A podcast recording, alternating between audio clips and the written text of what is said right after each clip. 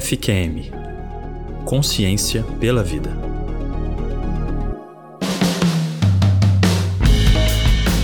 Olá a todos, sejam bem-vindos à Rádio Spot, podcast oficial da Sociedade Brasileira de Ortopedia e Traumatologia. Hoje teremos mais um episódio do programa Doses de Atualização, com o tema Alternativa Válida aos Anti-Inflamatórios Não Hormonais. Eu sou o Dr. André Tsai, eu sou o presidente licenciado do Comitê de Dor da SBOT e hoje irei conversar com o Dr. José Eduardo Forni, que é o nosso presidente em exercício do Comitê de Dor da SBOT, e a nossa diretora científica do comitê, doutora Rosana Fontana. Tudo bem com vocês, doutores, meu presidente e a doutora Rosana? Tudo bem, Tsai. Uma grande honra estar aqui no meio de dois colegas tão ilustres e podendo falar mais uma vez para ajudar as pessoas a entender mais um pouquinho sobre como tratar a dor, que precisa de muitas e muitas ferramentas. E quanto, quanto mais ferramentas a gente tiver, melhor. Perfeito. Dá uma palavrinha para nós, professor Forni. Bom, boa noite a todos. Obrigado pelo convite, Sais, Bot. É, como a Rosana já disse, a gente pretende aqui nesse bate-papo aqui, né, bem descontraído, falar alguma coisa sobre abordagem de dor sem o tratamento farmacológico clássico, né? E visando principalmente aqueles pacientes idosos que nós sabemos que o Brasil, felizmente, está aumentando a faixa etária, né? E, e esses idosos parecem para a gente cada vez mais com dor, né? Então, agradeço bastante. Só quero deixar um, um, uma mensagem inicial. O presidente do comitê sempre será o Dr. Tsai. Só estou auxiliando no momento. Não, a gente, é, como eu também presido aí um, um outro colégio, né, de acupuntura, é, nesse semestre o Dr. Forni está exercendo aí a presidência e com muita competência aí, por sinal, né. É, bom, vamos, então, como você falou, Rosana, nesse universo de dor, né, puxa vida, cresceu tanto que há cinco anos atrás a SBOT criou esse comitê e é, é, muito honroso a gente poder estar à frente desse comitê, levando educação na questão da dor, não só os tratamentos, mas também do, do entendimento da fisiopatologia, para o pessoal fazer um bom diagnóstico, né? Tudo começa com um bom diagnóstico. Bom, uma das nossas ferramentas é, farmacológica é o anti-inflamatório não hormonal ou não esteroidal, que eu acho que é o, um dos primeiros, uma das primeiras ferramentas que nós ortopedistas aprendemos a manusear e que são muito bons, né? O anti-inflamatório tem um poder analgésico muito interessante. No entanto, nós também temos, como toda medicação, seus efeitos colaterais. E é aí, por isso que neste podcast nós estamos trazendo aí esse tema. Será que nós temos alternativas em relação a essa classe de medicamentos que tanto nos ajudam, né, tanto na dor aguda quanto na dor crônica, mas dor crônica a gente acaba sendo mais criterioso. É, Rosana, conta para nós aí, quando uma pessoa chega, como o doutor Forne falou, já tem uma certa idade, ou tem algum um histórico de hemorragia digestiva, e você, puxa, fica meio amarrado, né, para prescrever um anti-inflamatório. Nós temos alguma outra alternativa medicamentosa? Temos sim. É, nesse, nesse caso específico das pessoas com contraindicações, a gente tem que pensar nas alternativas dos fitoterápicos. E hoje a gente já tem evidência para vários fitoterápicos em diversas é, patologias. Aqui no Brasil a gente tem há menos tempo, mas assim, é, por exemplo, arnica e associações, cúrcuma, é, colágeno, são, são medicações que, ou nutracêuticos ou fitoterápicos, que já começam a despontar como boas opções, com muito menos efeitos colaterais, e que servem para diminuir esse, esse sintoma tão desagradável que é a dor. Então, na Perfeito. dor crônica, na osteoartrite, nessas coisas, a gente opta por algumas coisas. Mas na dor aguda, a gente tem um pouquinho mais de dificuldade, porque o que, que a gente quer na dor aguda? Diminuir edema, diminuir é, a dor imediata, diminuir aquele processo inflamatório inicial que é o desconforto. Então, aí a gente tem que pensar nessas, nessas outras alternativas que a gente vai falar adiante. Perfeito. Professor Forni, o senhor que está há mais tempo que nós aí nessa estrada da dor, né? Esteve recentemente no, no cerimonial, né? De homenagem ao professor Manuel Jacobsen e nos representou lá muito bem. Conta para nós, a inflamação é coisa boa? É, qual que é agora a, a, o entendimento é, do processo inflamatório é, dentro do nosso universo ortopédico? Só uma, duas palavrinhas do professor Manuel né, Jacobson. É, realmente foi meu pai em termos de dor, né? E, e foi nosso padrinho, é nosso padrinho, né, de SAI, no comitê, porque muitos de nós viemos dele, né? E, a, e, e tendo ele como espelho, nós criamos esse comitê né? Então, tive muita honra de representar o comitê lá na, na aposentadoria do, do professor Manuel. Eu, eu falo aposentadoria, mas na verdade ele não vai aposentar, né? Mas, enfim, na, na cerimonial, né? É, então, é, nós ortopedistas fomos treinados, sou ortopedista raiz, né? Eu sou da, da velha guarda, né? É, treinado é o seguinte, eu não posso ter reação inflamatória. Se tiver reação inflamatória, a coisa é grave, né? E a gente até confundiu um pouco inflamação com infecção, né? não sabia definir direito o que era infecção, o que era inflamação. É, hoje o conceito muda, né? Não existe cicatrização sem inflamação. Né? É claro que eu pretendo ter uma inflamação controlada, né? Mas se eu conseguisse bloquear, não vou conseguir 100% do processo inflamatório, seguramente eu iria também é, impedir a cicatrização daquele tecido. Então, o objetivo hoje seria o quê? Controlar a inflamação. Né? Em muitos medicamentos, é, dentro de medicina regenerativa, isso sai, Rosana, a gente provoca uma inflamação controlada. Então, por exemplo, tem uma osteoartrite de joelho, eu vou injetar glicose, 25% intraarticular. O que, que eu vou provocar? Uma inflamação. Né? Lógico, eu vou avisar meu paciente para doer mais, vou aumentar analgésico para ele. Mas por quê? Após esse período de inflamação controlada, vem um período de reparação. Né? Então, a grande mudança é isso. A inflamação, para nós, é importante. Só que a gente deve e tente uh, controlar. E os nutracêuticos, como a Rosana falou, e os anti-homotóxicos são muito interessantes nessa, com essa finalidade. Muito bem. É, você, enquanto falava, me lembrou a terapia de ondas de choque, né? Você vai lá, pau, pau, pau, pau, pau, provoca uma inflamação nova em cima de uma crônica para ver se a gente tenta resolver o assunto né? Aí eu vou puxar a sardinha para o meu lado, a acupuntura também é a mesma coisa. Sim. Mas voltando, voltando para o nosso assunto aqui, você tocou no assunto de uma classe chamada anti-homotóxico. Doutora Rosana, o que, que é isso daí? Hein? Me dá alguns exemplos, como funciona, por que tem esse nome, é, é um anti-inflamatório? Por favor, Rosana que, que quer dizer isso? O anti-homotóxico, ele tem efeitos anti-inflamatórios, mas ele não é um anti-inflamatório clássico. Ele não é aquela categoria que a gente sabia de anti-inflamatórios que agiam lá naquela cascata do ácido araquidônico ou das, das ciclooxigenases. Então, é, o anti-homotóxico age em várias, de várias formas diferentes que não são muito bem compreendidas ainda, porque a maioria desses anti-homotóxicos são associações de medicações, cada uma agindo em uma fonte diferente. É, e hoje em dia se fala um pouco mais sobre isso, mas se sabe que um dos mecanismos que os anti-homotóxicos agem é através dos terpenos. Ah, então, hoje em dia se ouve mais falar a respeito de terpenos porque está na moda o canabidiol. Então, Sim. quem ouviu, é, quem viu qualquer aula de canabinoides e de canabidiol sabe que os terpenos são importantes e são alguns dos agentes que, que conseguem modular essa inflamação. Então, o que, que o anti-homotóxico faz?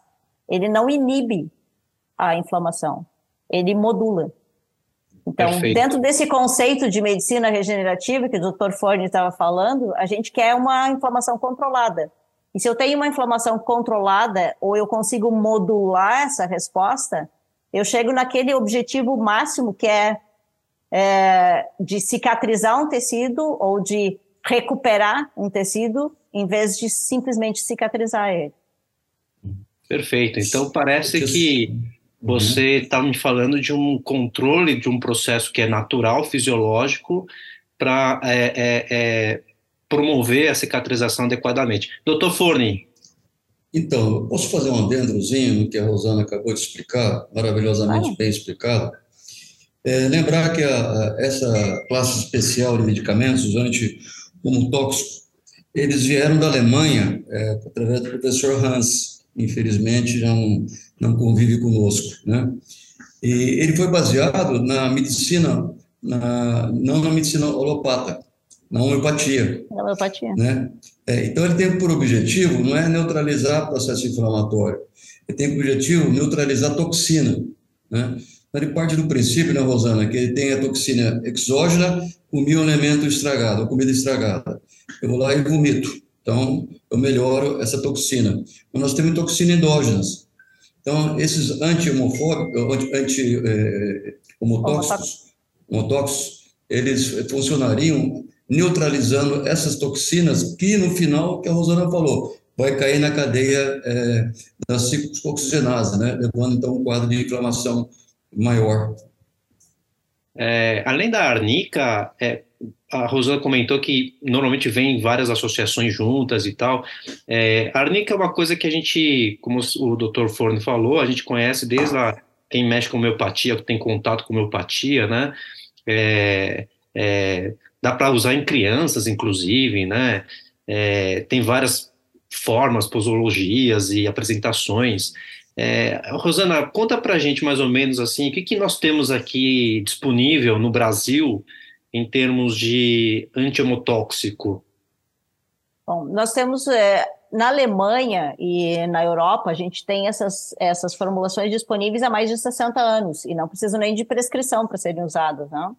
Aqui no Brasil a gente tem há menos tempo, mas a gente tem comprimido sublingual, a gente tem é, gel, pomada para uso tópico, a gente tem gotas, a gente tem ampolas para usar intraarticular, peritendão, uh, ou em outras lesões, por exemplo, em lesões agudas de, de entorses e, e, e lesões ligamentares.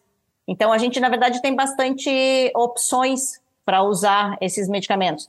O que a gente não tem aqui disponível ainda é o intravenoso. É, tem alguns trabalhos citados na literatura, assim, de que o intravenoso poderia ser mais eficaz, por exemplo, para inflamações como osteoartrite, de joelho e tal. Mas a gente não tem disponibilizado aqui no Brasil ainda intravenoso.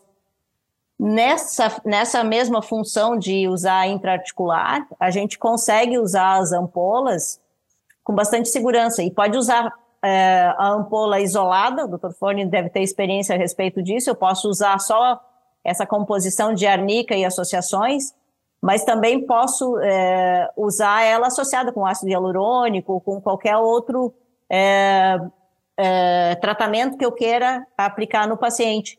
Inclusive como uma opção em pacientes que não podem usar corticoides, naquelas é, naqueles tratamentos que eu vou fazer, porque o paciente está com uma sinovite, um derrame articular, e eu não posso usar um corticoide porque o paciente tem uma contraindicação, hipertenso, diabético, eu consigo usar essas associações. Perfeito. É, Doutor Forni, você tem feito muito é, injetável a arnica e associações? É, em que uhum. situações você tem feito? Quais são os cuidados? Algum efeito colateral? Perfeito. Perfeito, Sai. É, eu, basicamente, minha experiência, eu não tenho experiência da Rosana de na utilização dele via oral, tá? Seja, sublingual ou subgotas. É, eu utilizo mais na parte injetável. É, eu utilizo tanto intraarticular como periarticular, tá? As duas indicações são aceitas. Pode ser injetável, pode ser feito subcutâneo, intramuscular, periarticular e intraarticular. Só não pode ser feito endovenoso, como a Rosana já explicou. Nós não temos ainda o endovenoso. Tá? De maneira geral, é, para as osteoartrite, ou eu faço intraarticular, associado ao hialurônico, por exemplo, ou eu faço periarticular, quando eu faço uma glicose é, intraarticular com o intuito de criar uma, uma inflamação controlada, né, eu faço a nica periarticular. Né? É, ou, que eu utilizo muito também, pós-operatório, né? naqueles pacientes que a doutora Rosana já disse, né, que tem alguma contraindicação para anti-inflamatório não esteroide, ou tem contraindicação para um corticoide, né, um diabético, um hipertenso grave, um paciente idoso, eu uso no pós-operatório é, subcutâneo ou intramuscular, depois eu passo no primeiro dia, depois eu passo para via oral. Só para tentar controlar um pouco o edema, tá? E, e dá bom resultado, tá? Como você disse no começo, Sai, não é droga única, é, é, é, mais um medicamento mas que nós temos tendo nosso é, disponível para nós ortopedistas, né? Querendo ou não, vai cair na, na, sua mão um dia um diabético grave, um hipertenso, um renal, né, um pré-dialítico, vai cair um idoso, né, uma gastrite. Então, você tem que ter essas opções como, como método de tratamento, né? Perfeito, lembrar é. da analgesia multimodal, né? Fala, Rosana. Sim. Exato. Complementando isso, tem um trabalho bem interessante, a gente pode disponibilizar se alguém quiser depois, que comparou diversas patologias e o uso dessas medicações e, e eh, chegou à conclusão que, assim, que nas doenças mais crônicas e nas, nas artrites, artroses, a gente precisa usar ele como multimodal e associado a outras medicações. É, nas, nas coisas mais agudas, como entorse, ele teve um melhor resultado isolado, sozinho. Então, foi. Em patologias agudas, ele dá um resultado mais tranquilo, sem precisar de tantas associações, no máximo um analgésico ou alguma outra coisa. Mas nas crônicas, ele precisa de associações maiores. É. Rosana, é, crônico, crônico é... completar aí, Rosana? Sim, por favor. É, não existe nenhum trabalho com evidência científica que ele funcione. Sim, é Mas, é verdade. Né, não existe. Tá? Mas existem é. os de não inferioridade, né? Isso sim. Isso, existem os comparativos com outras drogas, principalmente no multimodal que o doutor Tsai acabou de falar, né?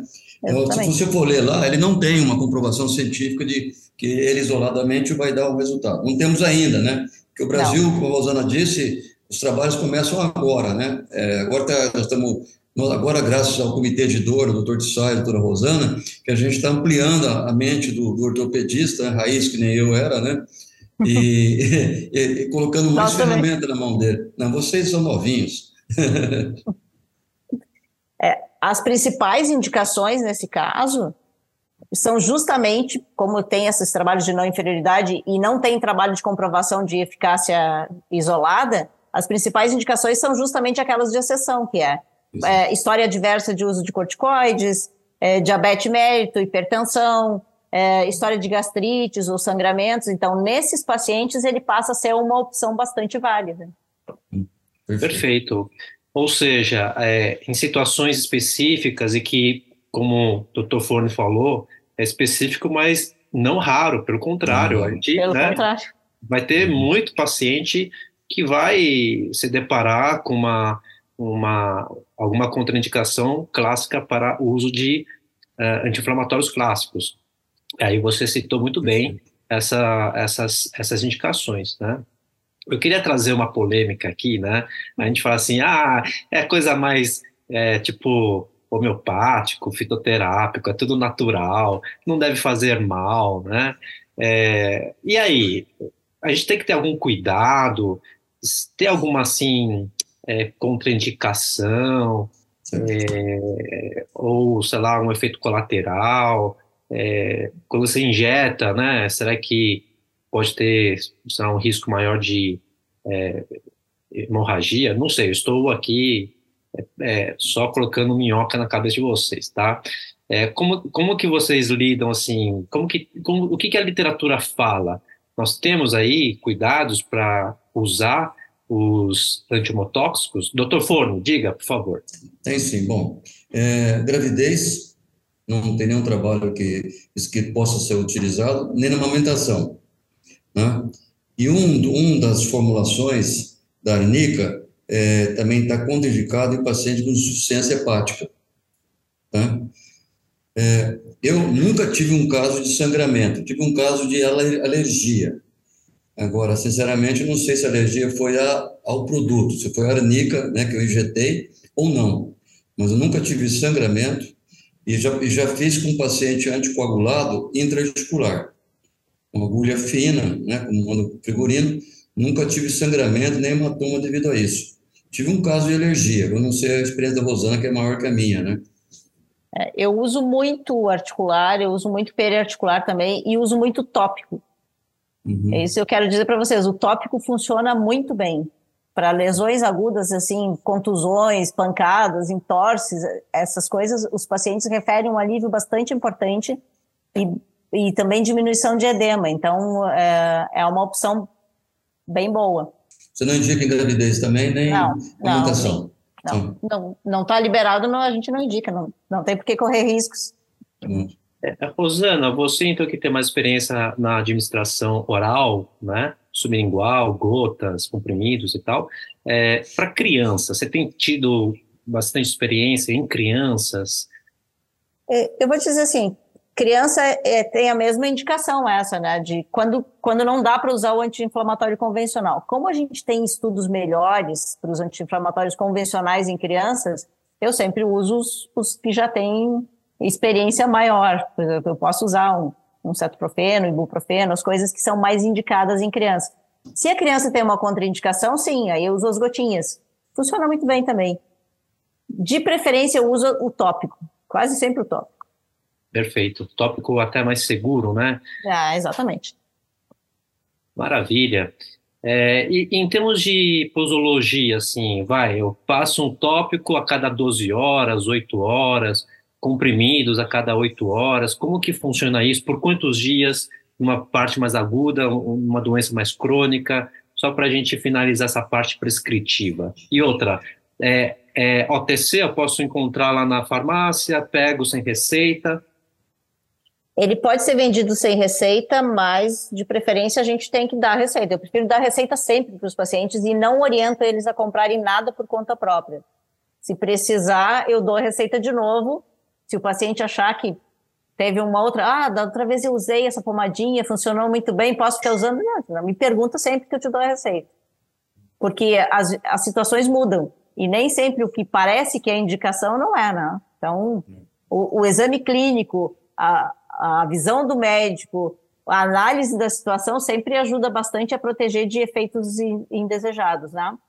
É, quanto à posologia, eu uso de, normalmente de três a quatro vezes ao dia o oral, tanto o sublingual quanto o de gotas, e usa a pomada duas, três vezes ao dia na fase mais aguda, enquanto durarem os sintomas. Vou fazer uma pergunta para a Rosana agora. É, em criança, é, ela já disse muito bem claro que é, é raro, né, é, prescrição de exceção, mas em criança é preconizado começar com 10 gotas, podendo chegar a 30, como no adulto. Ela uhum. utiliza esse esquema de começar com 10, 10 gotas e, e progredir, ou ela já começa com 30 gotas em criança?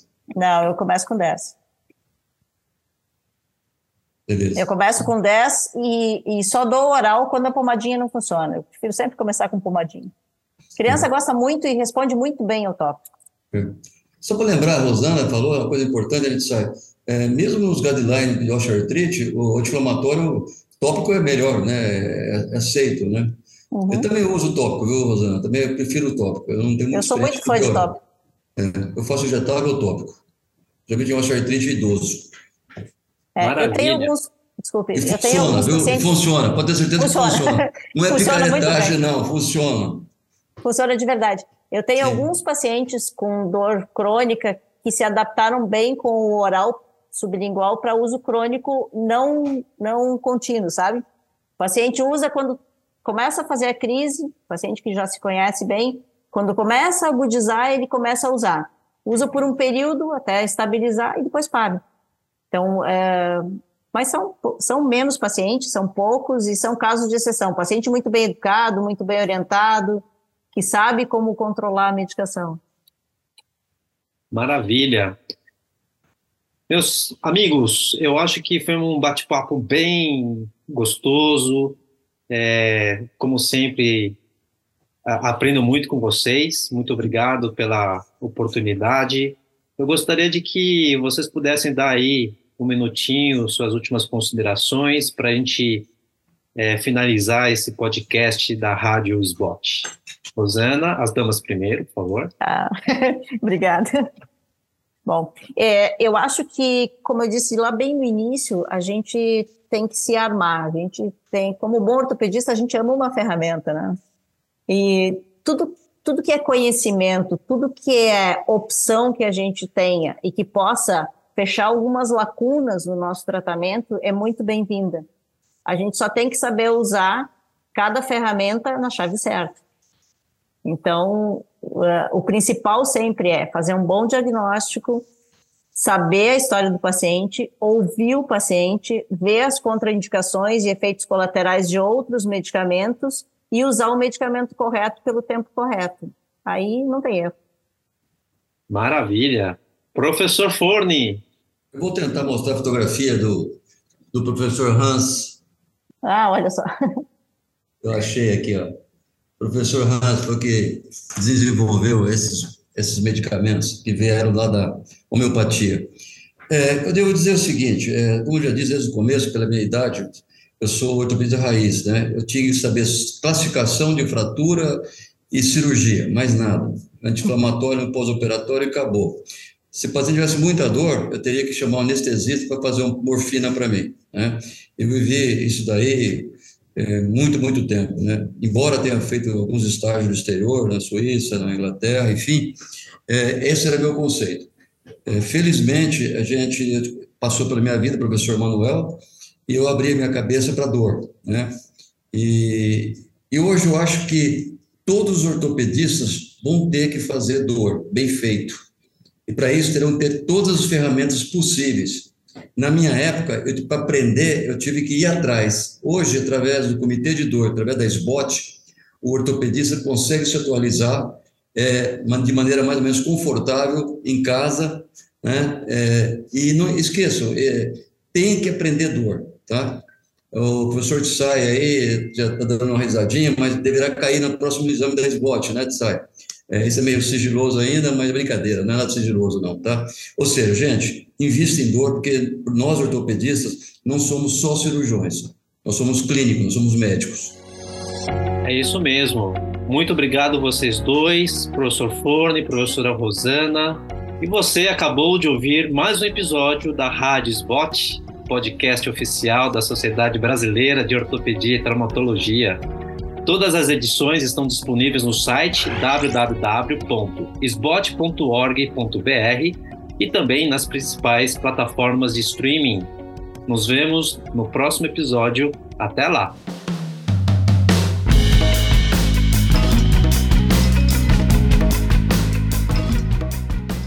FQM Consciência pela Vida